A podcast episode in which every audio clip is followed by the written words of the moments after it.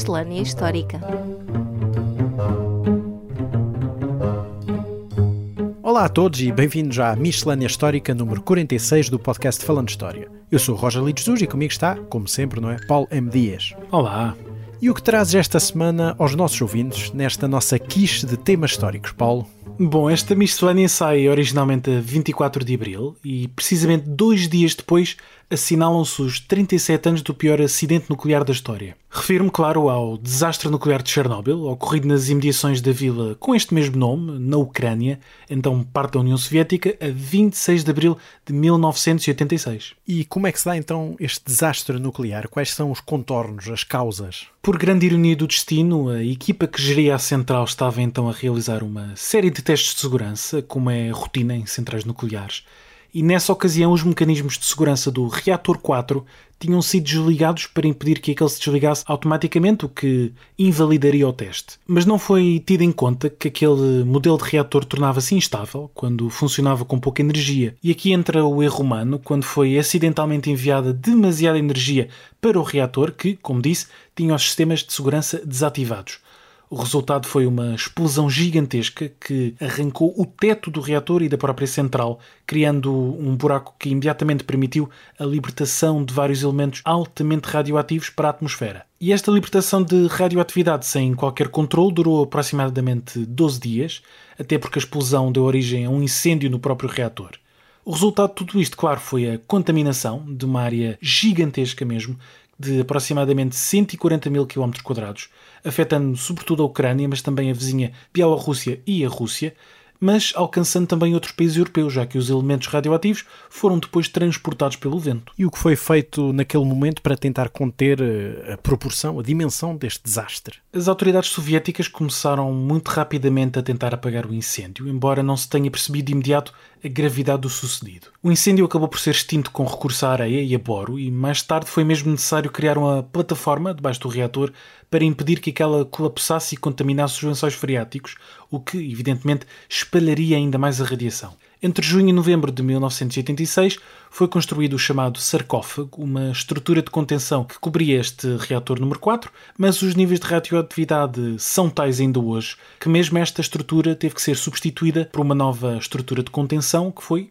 curiosamente terminada apenas em 2017. Bom, e imagino que enquanto se tentava impedir esta libertação da radioatividade, se tenha pelo menos começado a evacuar a população das redondezas, tendo em conta o perigo que isso representava. Sim, as autoridades começaram prontamente a evacuar todas as pessoas num raio de 30 km em torno da central, o que resultou na deslocação de aproximadamente 135 mil pessoas, desde logo os 10 mil habitantes de Chernobyl e os 45 mil habitantes de Pripyat, onde, aliás, residia boa parte destes trabalhadores da central e as respectivas famílias. Em 1989, chega-se à conclusão de que esta zona de exclusão em torno da central não chega, não é suficiente e por isso foi alargada, o que levou à retirada de mais umas 250 mil pessoas das suas casas. Atualmente, apesar da zona de exclusão em torno de Chernobyl ainda ser muito perigosa, como seria de esperar, muitas famílias regressaram às suas casas e até lá vão alguns turistas. E diga-se de passagem que, caso alguém queira oferecer-me férias, eu dispenso uma viagem a Chernobyl. Acho que não és o único. E no meio disto tudo, ainda estamos no período da Guerra Fria. E qual foi então a reação política a este desastre? Inicialmente, o RSS tentou abafar o que estava a passar. Enviou uma delegação à Agência Atómica Internacional para informar sobre o sucedido, mas tentou sempre ocultar a verdadeira gravidade do desastre porque isso acabaria por minar a sua imagem internacional. Por outro lado, o governo soviético começou também a tentar atribuir culpas e em 1987 o diretor e o engenheiro-chefe da central, que tinham sobrevivido não só à explosão mas também à contaminação, foram condenados respectivamente apenas de 10 e 5 anos de trabalhos forçados, portanto uma pena bastante pesada. Hoje sabemos que sim, que houve erro humano, mas o problema principal era mesmo o modelo do reator, que era particularmente instável e por isso mesmo muito perigoso. O resultado final de tudo isto foram mortes, muitas mortes, com a explosão inicial e o incêndio a vitimar 31 pessoas, entre funcionários da central, bombeiros e outras pessoas que ali ocorreram nesse momento. Estima-se que 12 mil homens, com idades compreendidas entre os 20 e os 40 anos, terão morrido como consequência de terem integrado estas equipas de limpeza do local, e isto no período logo após a explosão. Em 1996, o governo ucraniano emite mesmo um relatório que contabiliza um total de 125 mil mortes derivadas do acidente, um número absolutamente astronómico, sobretudo se tivermos em conta que se tinham passado apenas 10 anos desde o desastre. E de resto, as sequelas deste desastre ainda se fazem sentir, sobretudo em crianças, com as taxas de cancro da tiroide em crianças ucranianas e bielorrussas a serem muitíssimo elevadas. E por isso, apesar do desastre na central nuclear de Fukushima, no Japão, em 2011, Chernobyl mantém-se como o pior desastre nuclear da história. E esperemos realmente que pelo menos se mantenha assim durante ainda muito tempo apesar de, claro, a eliminação da tragédia. Mas já agora também fica uma recomendação para os nossos ouvintes, a excelente série da HBO, intitulada precisamente Chernobyl, com cinco episódios de 2019, que é uma série que conta a história precisamente deste desastre nuclear de uma forma muito bem feita. There was nothing sane about Chernobyl.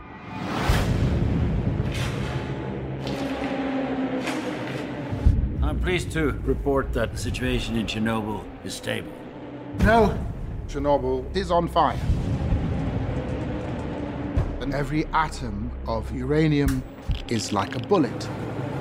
You are dealing with something that has never occurred on this planet before. Sim, é verdade, apesar de condensarem alguns elementos, porque evidentemente trata-se de uma série e não de um documentário.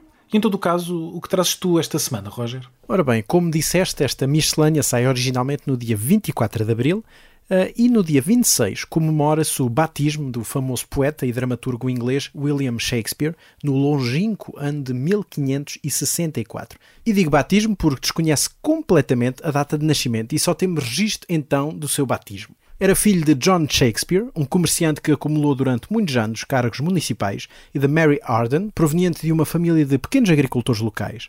E apesar de ser uma figura maior da literatura inglesa, se não a maior delas todas, não se sabe tanto sobre o período inicial da sua vida, não é? Mas isso é algo normal para este período. Sim, exatamente. Estamos num tempo de transição no que diz respeito aos registros pessoais. Isto é, no mundo católico, é o Concílio de Trento que vai obrigar as paróquias a terem registros paroquiais. Isto é, quando estamos a falar de registros paroquiais, são registros de batismo, de casamento e de óbito. E no mundo protestante, onde a Inglaterra se inclui neste período, isso também vai acontecer. E estes documentos são os únicos que documentam estes momentos importantes da vida destas populações. Caso ainda subsistem, claro, porque podem ter sido destruídos por diversos motivos, como guerra, fenómenos naturais, como terremotos, inundações, incêndios, entre outros. E para trás temos sempre muitas dúvidas, a não ser quando se tratam de elementos da nobreza que deixavam elementos escritos de forma mais frequente.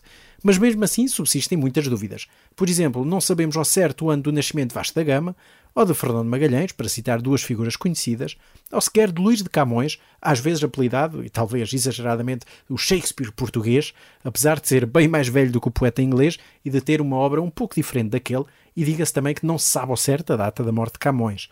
Mas resumindo isto tudo, não se sabe o dia do nascimento de Shakespeare e apenas o do batismo, o que não é incomum, lá está, para esta época. E como também já dissemos em várias miscelâneas e até episódios, estes pormenores têm, no geral, eh, pouca relevância, tendo em conta o percurso destas personalidades. Exatamente. Ele poderá ter nascido no dia 23 ou 24 de abril, mas não altera nada a sua biografia. E esta é uma biografia rica, tendo em conta aquilo que alcançou, que é a imortalidade literária. E hoje, 400 anos depois da sua morte, em 1616, continua a ser conhecido por toda a gente com alcance mundial, graças às obras que deixou, como Romeu e Julieta, Hamlet, Macbeth ou Otelo, entre tantas outras, e que têm, por exemplo, até vindo a ser traduzidas e se encontram facilmente em português. Mas no meio disso tudo há uma característica das obras de Shakespeare que está ligada à história de Cristóvão Colombo, que trouxemos aqui no nosso episódio 26. Imagino que te estejas a referir às teorias da conspiração sobre quem escreveu realmente as peças de Shakespeare. Obviamente, não é? Para Colombo temos todas as teorias fantasiosas sobre a sua naturalidade, se era genovês, como toda a documentação aponta, ou se era português. No caso de Shakespeare, há teorias de que não foi ele a escrever as suas obras, e tal como as teorias do Colombo, não genovês, estas só apareceram no século XIX.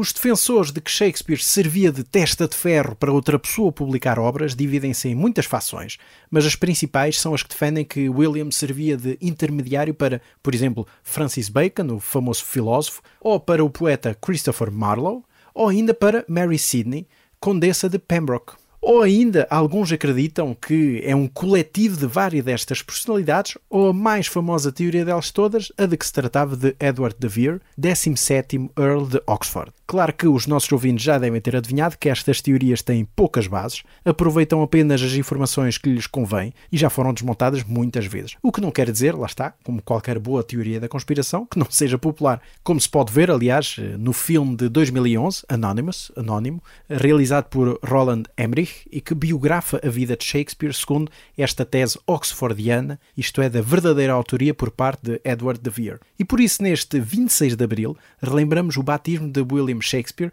e todas estas pequenas questões levantadas por esta data. E curiosamente, hoje trouxemos ambos acontecimentos de 26 de Abril, Sim. um desastre nuclear e para alguns um desastre literário, sobretudo para, segundo consta, os estudantes britânicos Sim. que, como nós, têm que aprender Shakespeare na escola. Sim. E relativamente às sugestões da semana, o que trazes? Olha, trago uma sugestão de um livro, de um livro de Malin Newitt, publicado agora, neste ano de 2023, pela Alma dos Livros, intitulado Portugal, a História da Expansão Marítima. E é um livro originalmente já com alguns anos, foi publicado originalmente em 2005 eh, e cobre todo o período da expansão marítima portuguesa entre o ano de 1400 e o ano de 1668, ou seja, século XV até o século XVII, e é uma síntese bem feita, muito interessante eh, e que permite realmente perceber o que foi o processo de construção do Império Português.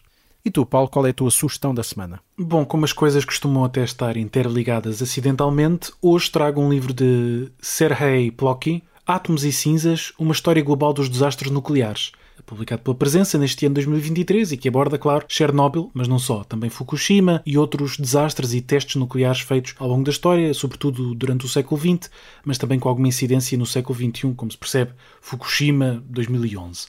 E é de facto um livro interessante e também bastante aterrador, diga-se, porque nos faz lembrar sempre de que a energia nuclear é extremamente útil, é extremamente limpa, mas também pode ser extraordinariamente perigosa.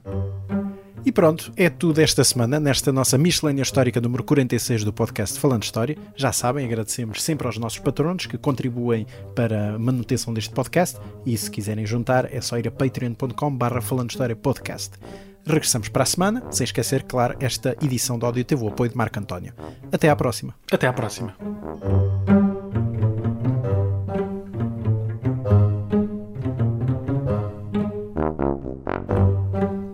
Miscelânea Histórica